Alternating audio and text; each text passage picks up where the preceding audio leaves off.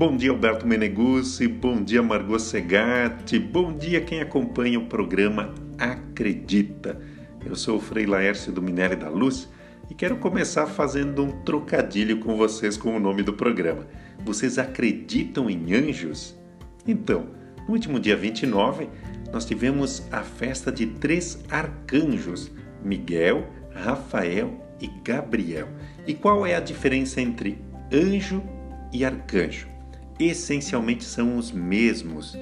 Os anjos, os arcanjos têm na essência a mesma coisa, mas é hierarquia. O nome, é, o nome arcanjo é por causa da hierarquia. Tá? É como os apóstolos. Jesus teve um monte de discípulos, teve um monte de gente, mas Jesus escolheu 12 apóstolos para começar a igreja católica. E os arcanjos são escolhidos entre todos os anjos para liderar todos os anjos.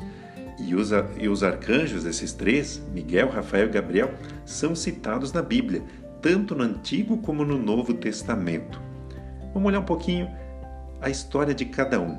Miguel é o príncipe de todos os anjos, é o mais forte, é o lutador.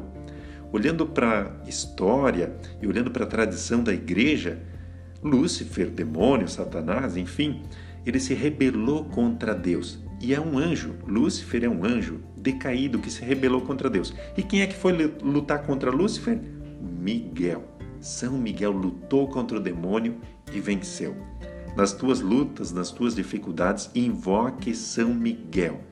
Quando parece que assim o demônio se instalou na família, no trabalho, em alguma situação, invoque São Miguel. Ele é poderoso.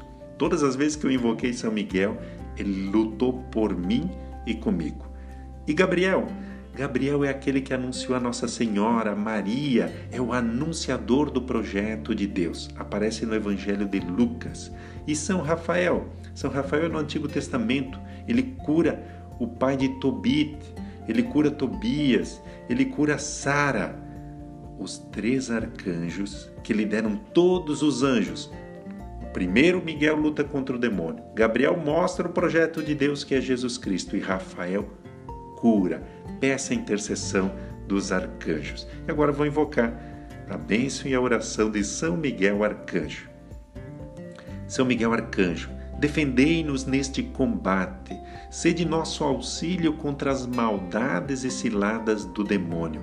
Instante e humildemente vos pedimos que Deus sobre ele impere e vós, príncipe da milícia celestial, com esse poder divino, precipitai no inferno a Satanás e aos outros espíritos malignos que vagueiam pelo mundo para a perdição das almas.